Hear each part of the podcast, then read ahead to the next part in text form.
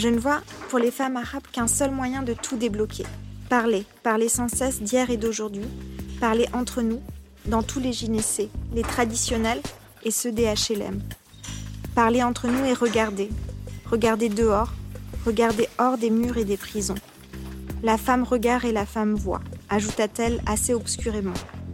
Puis elle ricana. Pas la voix des cantatrices qu'ils emprisonnent dans leur mélodie sucrée les parleuses. on pense qu'il s'agit de Sarah et Anne. Ça commence avec deux femmes qui sont deux amies d'enfance qui se retrouvent, qui sont connues avant la guerre et qui sont j'ai le début. Et le début, il est quand même très intéressant, mais il est très complexe dans son écriture. On peut voir le début d'un film. Je trouve que c'est vraiment de la poésie. Euh... J'ai pas une vue d'ensemble, donc euh, c'est un peu frustrant. Il y, a, il y, a, quelque chose qui nous échappe, quoi. Enfin, ah oui, d'accord. Moi, j'avais pas. Je savais qu'ils parlaient ensemble, ah, je savais pas. Euh, Littérature, etc. présente les parleuses. Séance de bouche à oreille pour propagation du matrimoine littéraire.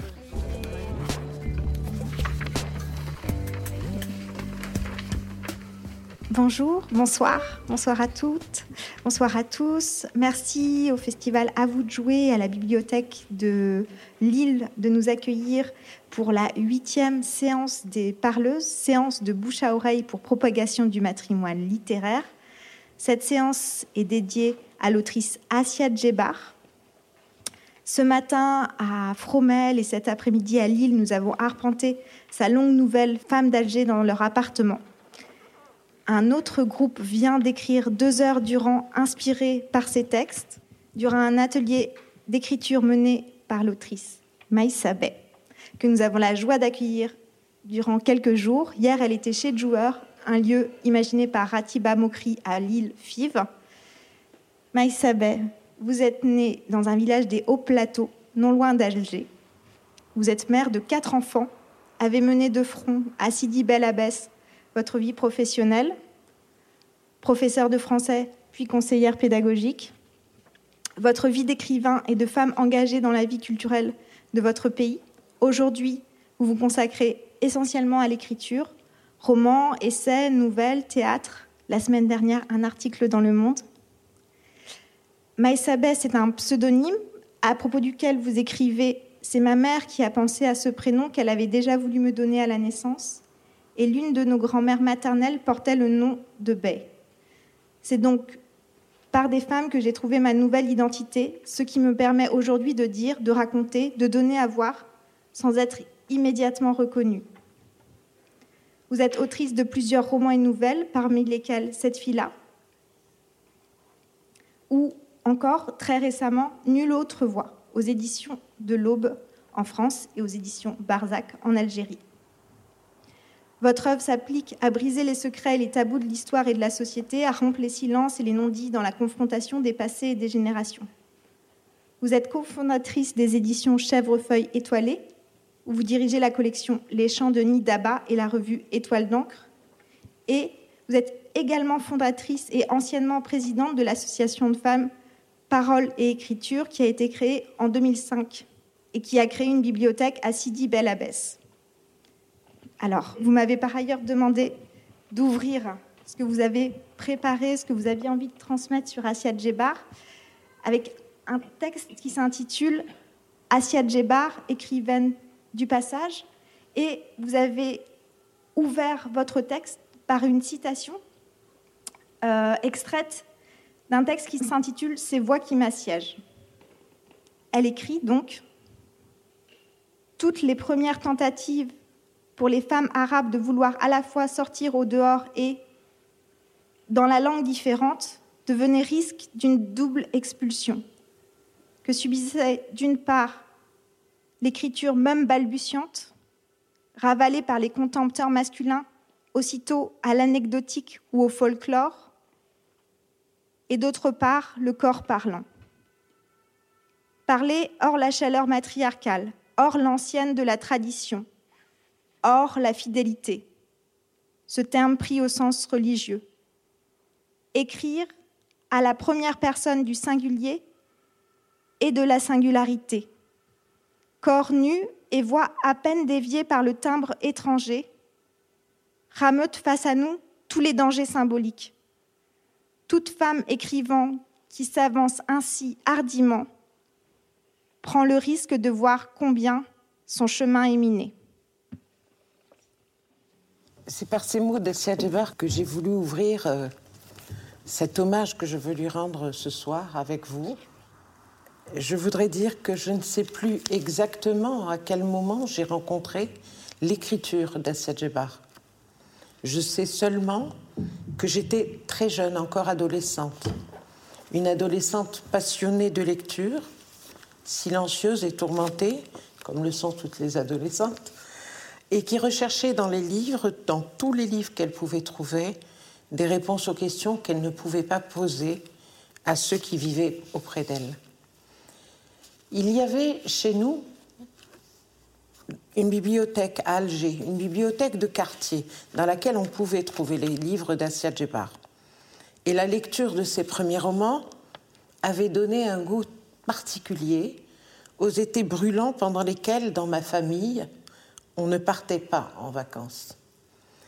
Le premier de ces livres lus fut Les enfants du Nouveau Monde, son troisième roman, publié en 1962.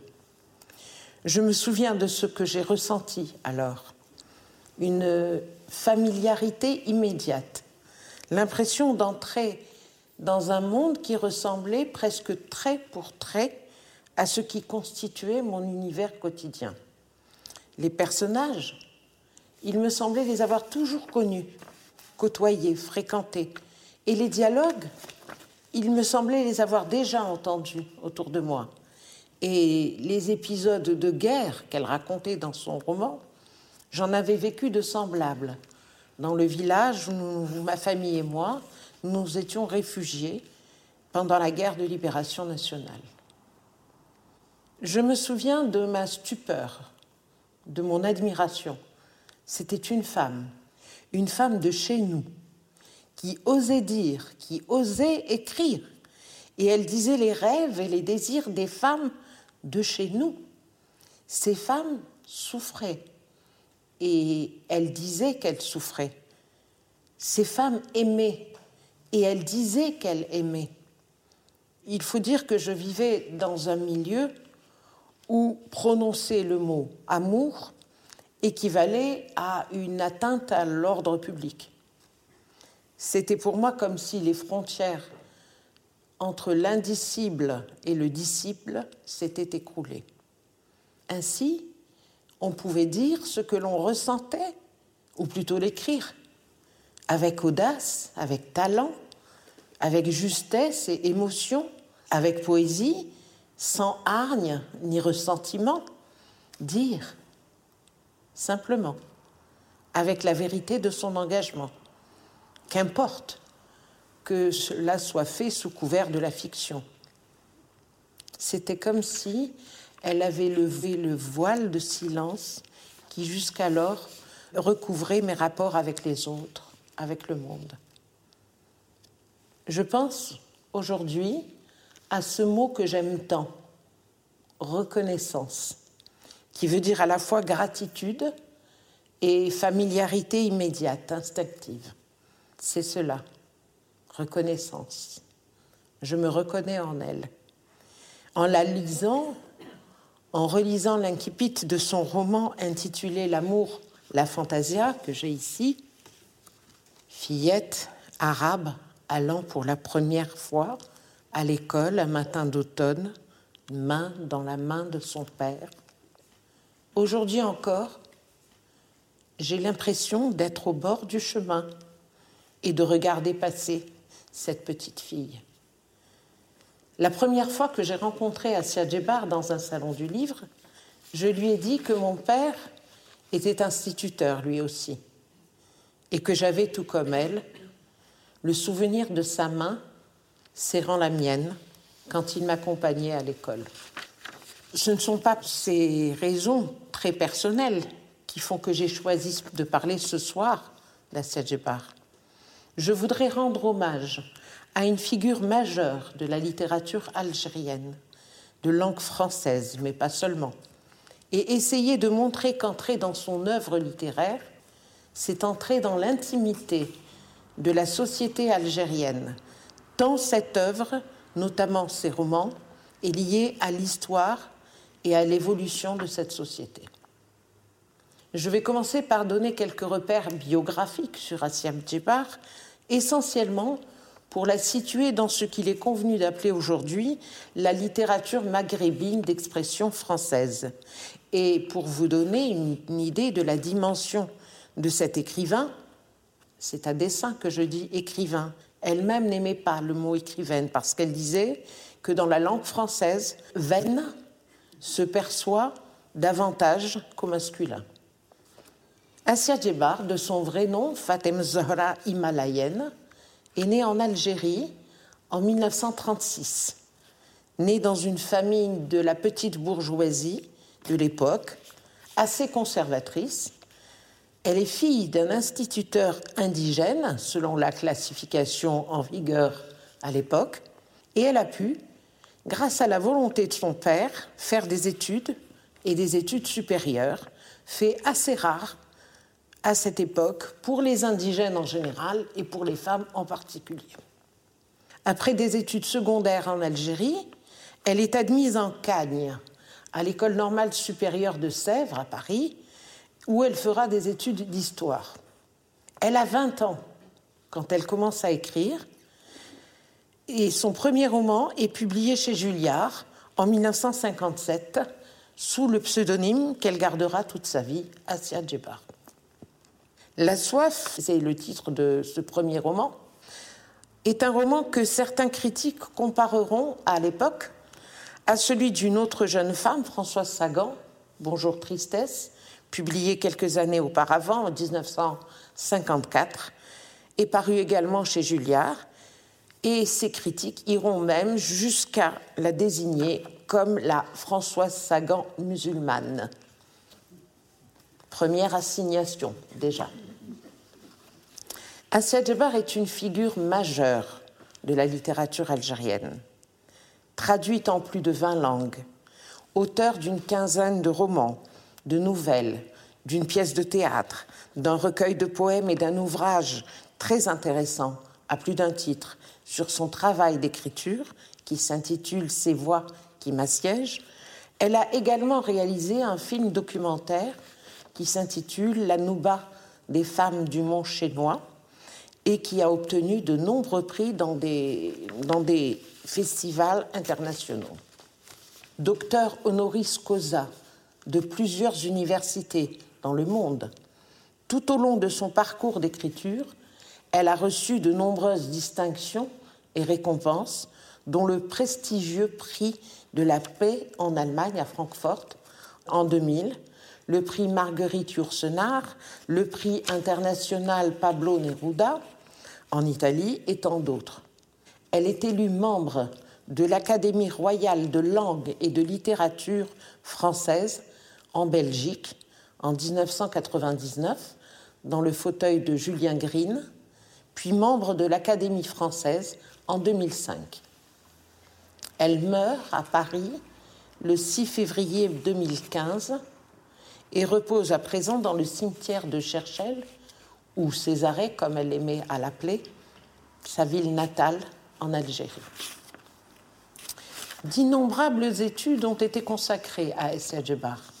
Son œuvre est étudiée dans un nombre incalculable d'universités de par le monde, notamment aux États-Unis, où elle a dirigé le Centre d'études francophones et françaises, fondé par Édouard Glissant, à l'Université de Bâton Rouge, en Louisiane, avant d'enseigner au département d'études françaises de l'Université de New York.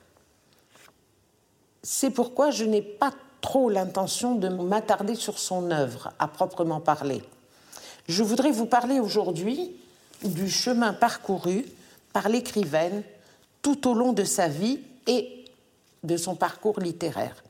Et surtout, surtout, les nombreux seuils qu'elle a dû franchir tout au long de ce parcours. Elle se définit elle-même comme une écrivaine du passage, d'où le titre que j'ai donné à mon intervention.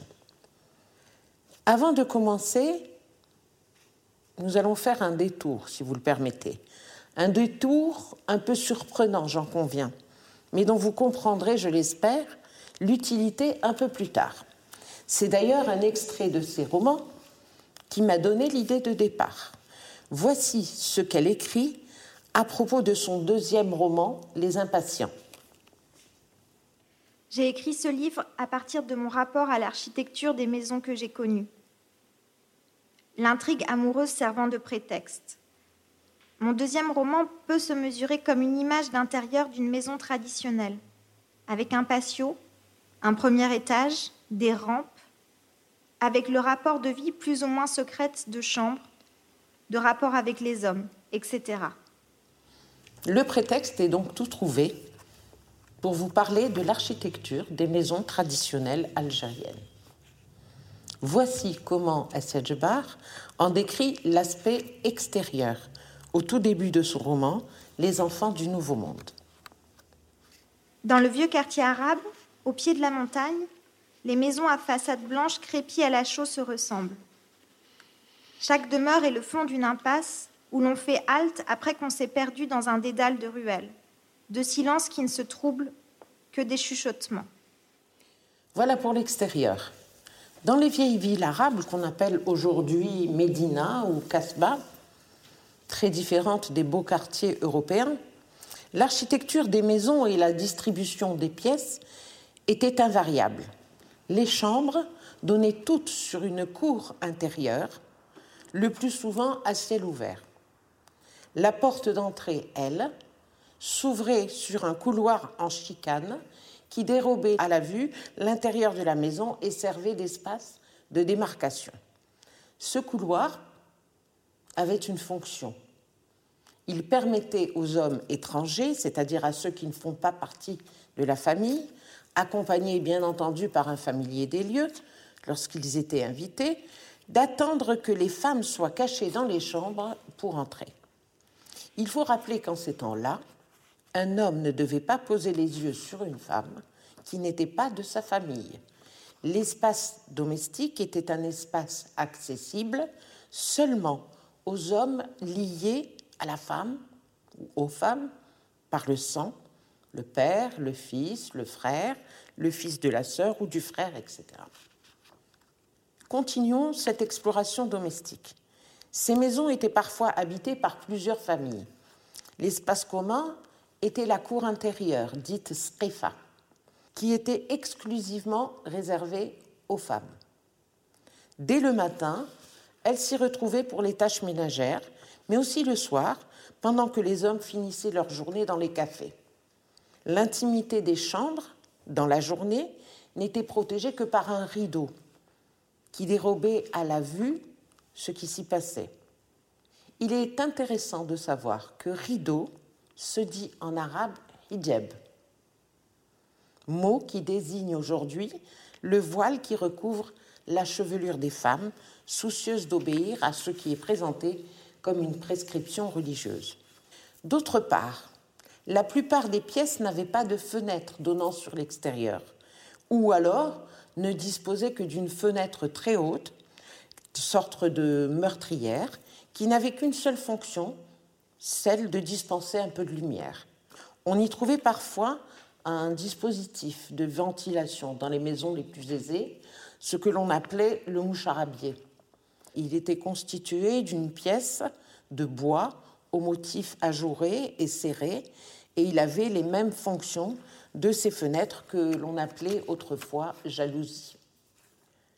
On peut retrouver la description de maisons semblables dans les premiers romans d'Assia Djebar, tout comme dans ceux de Mohamed Dib, un autre auteur algérien.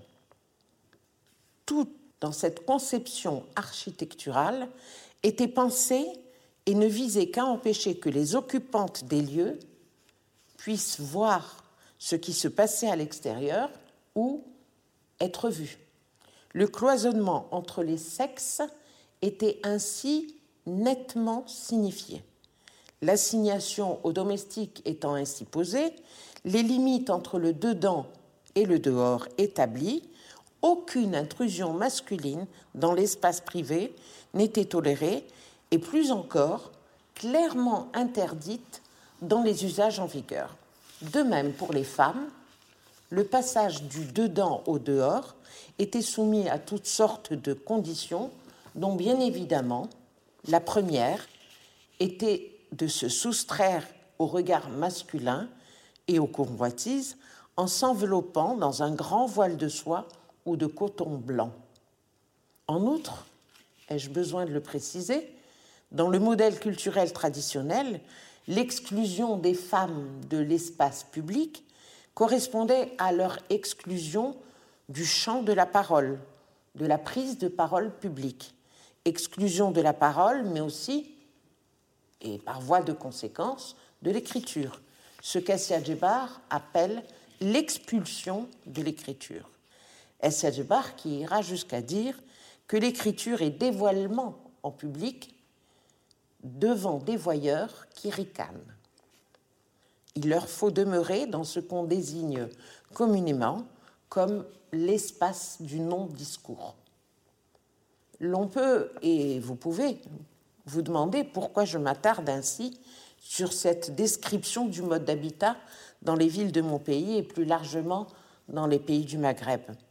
Elle n'a pour objet que la présentation matérielle du cloisonnement strict qui existait entre les deux sphères, la sphère privée et la sphère publique. Cloisonnement qui perdure aujourd'hui encore dans les mentalités et dans les multiples assignations dont sont encore victimes les femmes qui occupent les lieux publics. Tout ceci au nom de l'honneur, mot qui en arabe se dit hurma, et dont vient un autre mot plus connu des Occidentaux, le mot harem, lieu de réclusion des femmes, lieu fascinant qui symbolise à lui seul les mystères de l'Orient, du moins aux yeux des peintres comme Delacroix et Matisse. Il y avait donc une séparation très stricte entre le dedans et le dehors, entre le visible et le caché, et tout dans cet espace protégé incitait à la soumission, à la servitude, à l'effacement. La distribution des espaces était conçue en accord total avec les règles sociales et morales. Les frontières spatiales étaient matérialisées par le seuil, décrété infranchissable, sauf en de rares occasions. Pour beaucoup, la présence des femmes dans l'espace public constituait une violation de l'ordre moral traditionnel, une vision de la société qui, il faut bien le dire, n'a pas complètement disparu et qui se trouve réactivée depuis peu par quelques tenants d'un ordre religieux nouveau. Aujourd'hui, les mutations politiques, historiques, économiques ont quelque peu bousculé l'organisation de cet ordre patriarcal, subi, accepté, et, chose encore plus étonnante, défendu par les femmes elles-mêmes, autrefois garantes de l'inviolabilité des lieux. Dans ses romans, Assia Djebar restitue l'atmosphère et le décor de ces lieux protégés. Elle y met en scène des voix cloîtrées, des femmes cloîtrées, leur donne vie et voix, tendues tout entières par son désir de faire entendre ce qu'elle désigne comme les voix ensevelies. C'est pourquoi Christine Desrest, une chercheuse en littérature, spécialiste de la littérature féminine au Maghreb, elle explique dans un article consacré à l'écriture féminine que l'écriture, je cite, l'écriture témoigne, elle nomme le cachet et ensuite redonne la parole à ces corps apparemment muets et victimes, passifs, en révélant le déploiement de leur résistance symbolique et quotidienne. Assia Djebar, elle-même, se présente comme venant d'un monde et d'une culture profondément marqués par une traditionnelle ségrégation sexuelle. Les femmes au dedans, séparées des hommes au dehors, le public masculin opposé à l'intime et au familial, le discours monotone des hommes différent de la polyphonie des femmes, murmure et chuchotement, ou au contraire, vocifération en société féminine. Cette femme, Asia Djebar, cette fugitive, comme elle se définit elle-même, va écrire et décrire ces lieux, en faire l'objet et le sujet de son écriture. Parce que, dit-elle, écrire pour chaque femme ne peut que nous ramener vers ce double interdit du regard et du savoir, des lieux et des vies qu'elle questionne du dehors et qu'elle remet en question. Violation du pacte de silence ou transgression. Il est difficile pour un groupe ou un clan d'accepter ce qui est perçu comme une déclaration de dissidence ou ce que l'on peut considérer comme une défection, voire une trahison. Faut-il se couper des siens, quitter les lieux de l'enfance, les lieux de l'enfermement et du silence, pour qu'enfin ils vous habitent, qu'ils deviennent source à laquelle l'écriture peut s'abreuver Là est tout le paradoxe. Il lui a fallu prendre ce risque, celui de se voir exclu de la communauté. Oui, écrit Djebar, car toute femme qui avance ainsi hardiment prend le risque de voir combien son chemin est miné. D'une part, parce qu'elle remet en cause les normes patriarcales, d'autre part parce qu'en étant dehors, elle peut et elle va lever le voile sur ce qui est dedans. L'on peut, en cet instant, se poser les questions que se pose Philippe Jacotet, le poète. Que voulons-nous dire par dedans? Où cesse le dehors? Où commence le dedans? La page blanche est du dehors, mais les mots écrits dessus. Les mots écrits sur la page blanche viennent du dedans, et même du plus profond, du plus intime de ce dedans. Écrire, c'est donner à voir ce qui est traditionnellement caché. L'intérieur des maisons, le cœur même de la société, le plus intime de la vie, ses respirations, ses soupirs, ses plaintes parfois, et ses cris de révolte, trop souvent inaudibles. En écrivant, en entrant délibérément dans le champ de la parole publique, en décidant de faire sortir les femmes des couloirs obscurs de l'histoire, selon la formule de Virginia Woolf, l'écrivaine a franchi le seuil. Fugitive, dit-elle, et ne le sachant pas.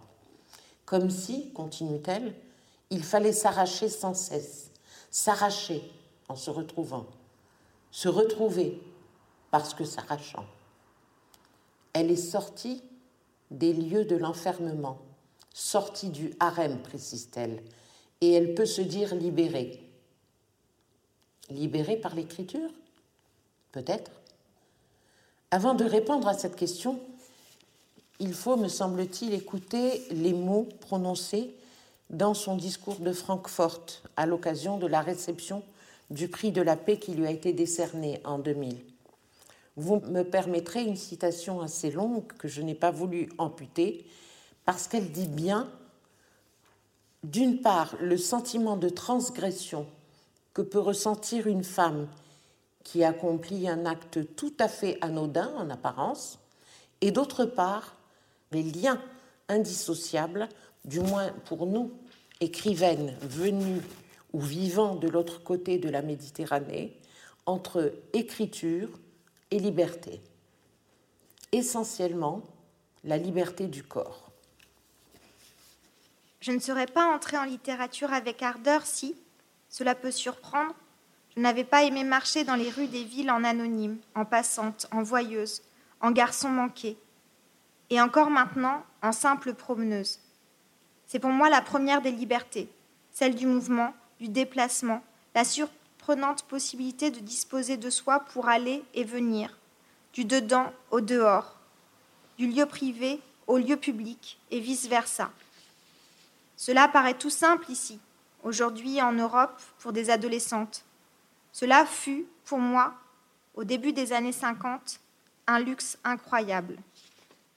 Qu'à avoir la marche au dehors, diriez-vous? Avec les mots des romans, avec l'élan propre à l'imagination et à toute fiction. Mais il s'agit ici du mouvement du corps féminin. Là se place la ligne la plus acérée de la transgression. Quand une société, au nom d'une tradition trahie et plombée, tente, et réussit parfois, même aujourd'hui, à incarcérer ces femmes, c'est-à-dire la moitié d'elles-mêmes. Écrire, pour moi, gardant à l'esprit cet horizon noir, c'est d'abord recréer dans la langue que j'habite le mouvement irrépressible du corps au dehors, je dirais presque son envol.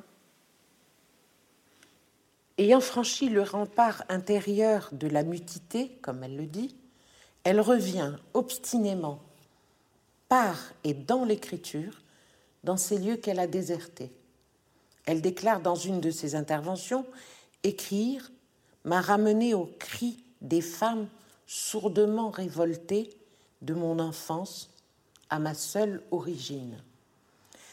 Cette généalogie féminine est inscrite en elle, en nous, même si, à titre personnel, je n'ai pas connu cet enfermement. Mon père était instituteur, nous habitions à l'intérieur d'une école. Mais je me souviens encore de la grande maison familiale et de sa cour intérieure où se tenaient mes tantes et mes cousines, ma grand-mère et sa concubine, ce lieu sous-tendu par un carré de ciel d'un bleu presque immuable, du moins dans mes souvenirs, et qui bruissait de voix de femmes, de rires, et d'où les hommes étaient exclus. Je me souviens encore de cette envolée de jupons, et les femmes qui désertaient les lieux communs, se réfugiaient dans les chambres, baissaient les rideaux, dès que s'annonçait la visite d'un homme qui, au seuil de la maison, réclamait le passage en se raclant la gorge ou en prononçant un seul mot, tareg, ce qui voulait dire ouvrez la voie, ouvrir la voie, ouvrir la route. Ce sont précisément ces voix de femmes qu'interrompait un raclement de gorge masculin ou l'ordre de dégager le chemin qu'invoque Assia Djebar dans plusieurs de ses romans. Tout se passe comme si elle, la femme libérée, celle qui a franchi le seuil, ne cessait de hanter ces lieux. Dans son roman, L'amour, la fantasia, qu'elle qualifie elle-même d'œuvre autobiographique, Assia Djeba restitue cette atmosphère confinée, ces voix assourdies, ces paroles qui ne se disent qu'entre femmes.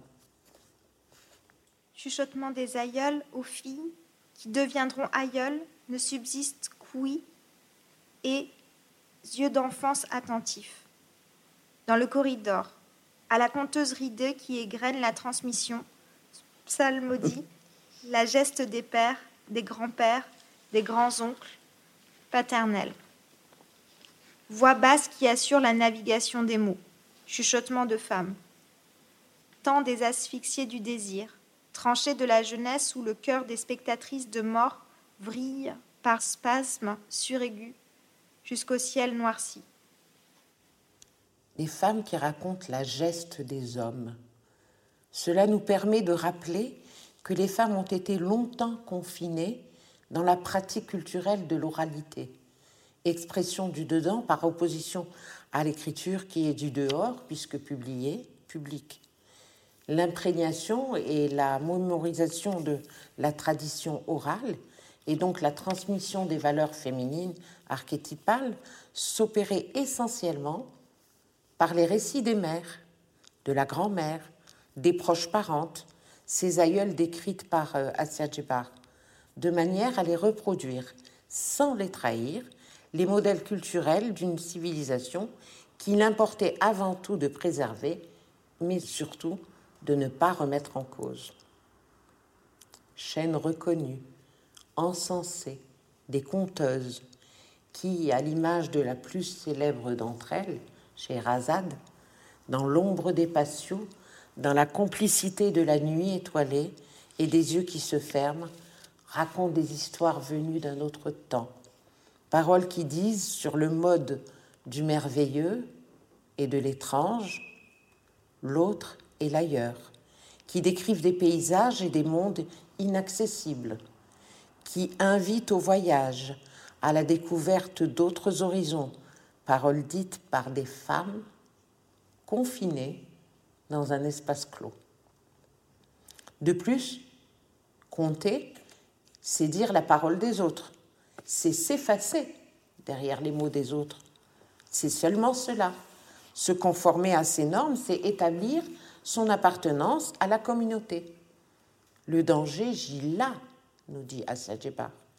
La femme qui peut écrire risque d'expérimenter un pouvoir étrange, le pouvoir d'être femme autrement que par l'enfantement maternel.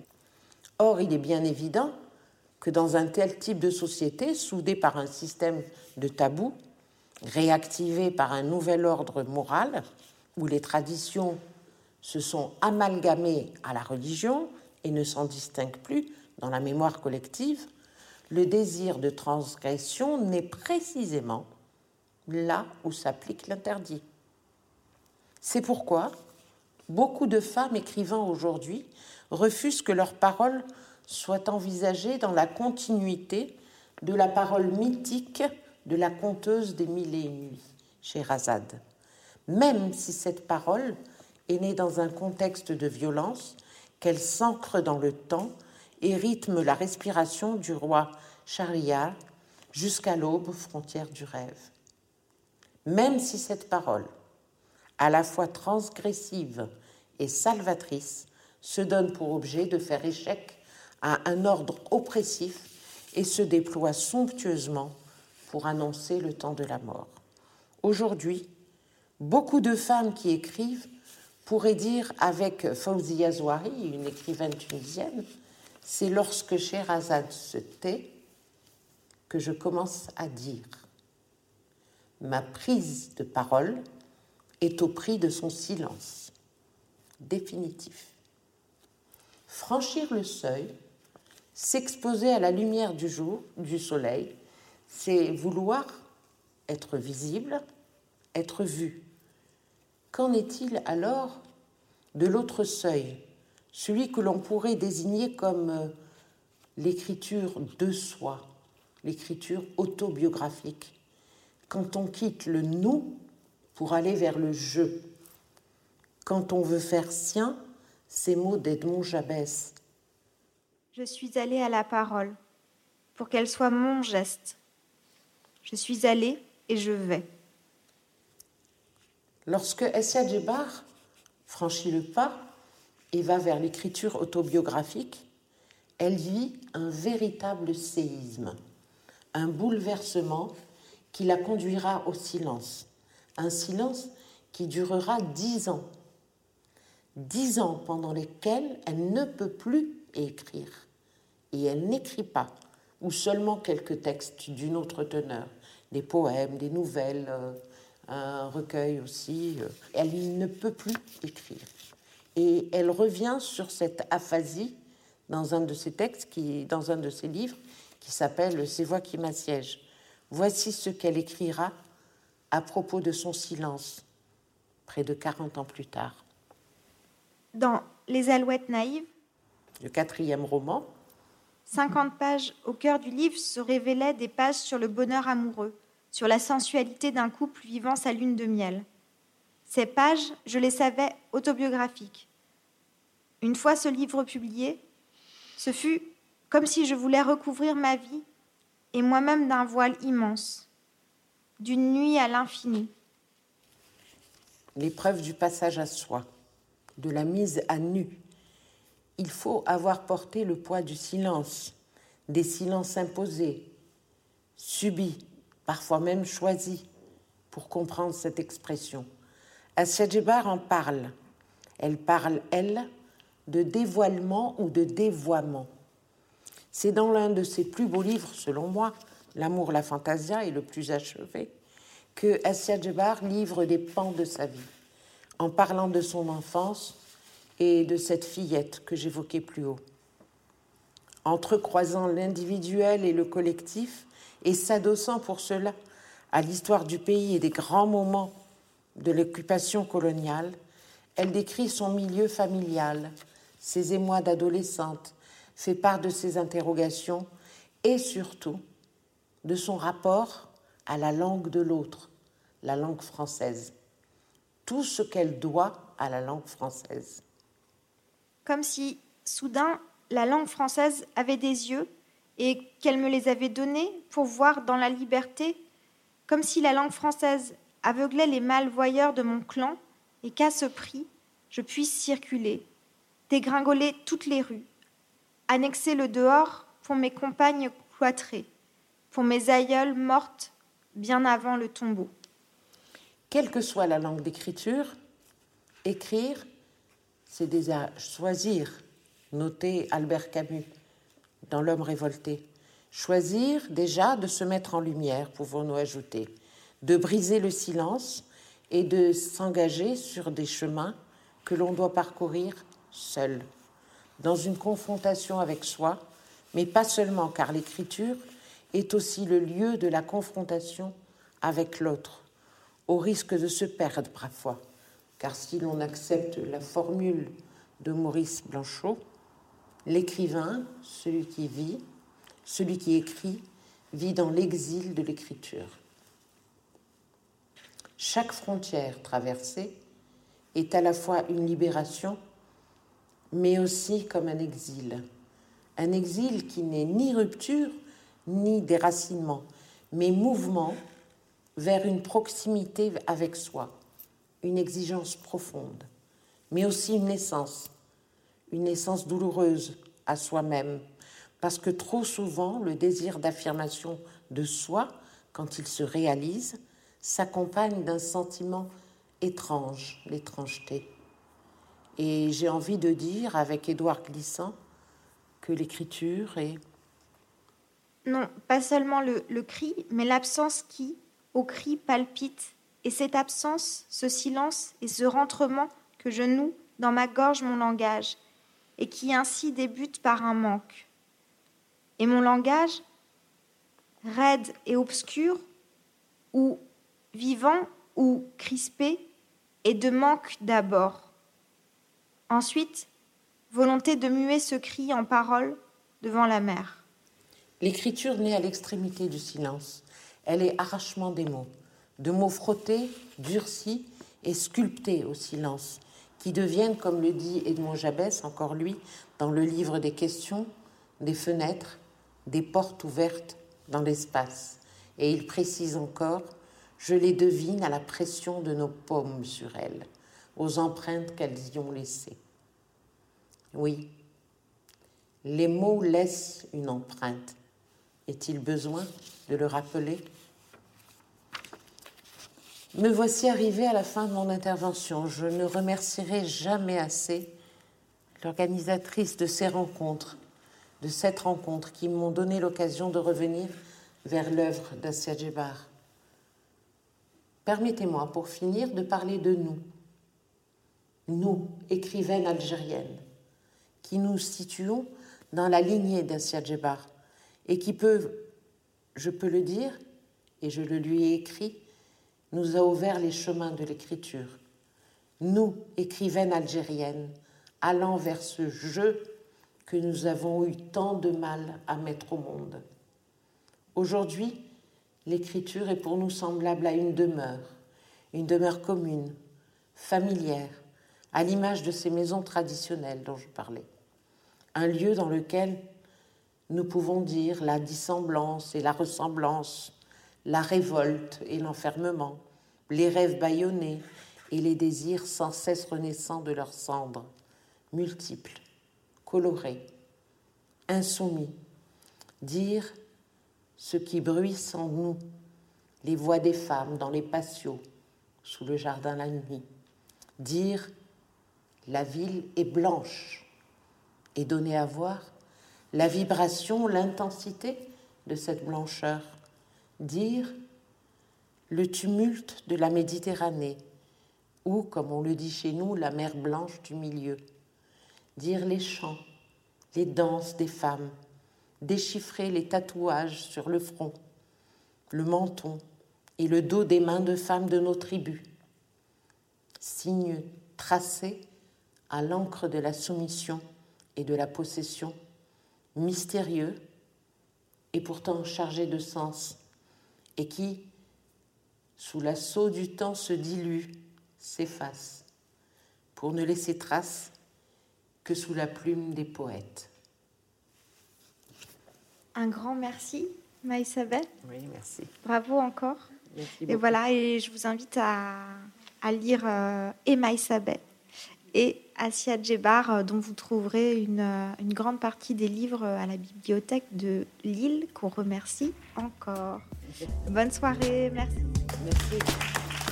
C'était Les Parleuses, un podcast itinérant imaginé par Littérature, etc.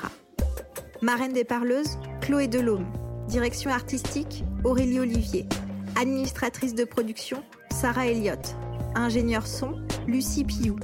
Et merci spéciaux à Pascaline Mangin, Anna Rizzello et François Annick.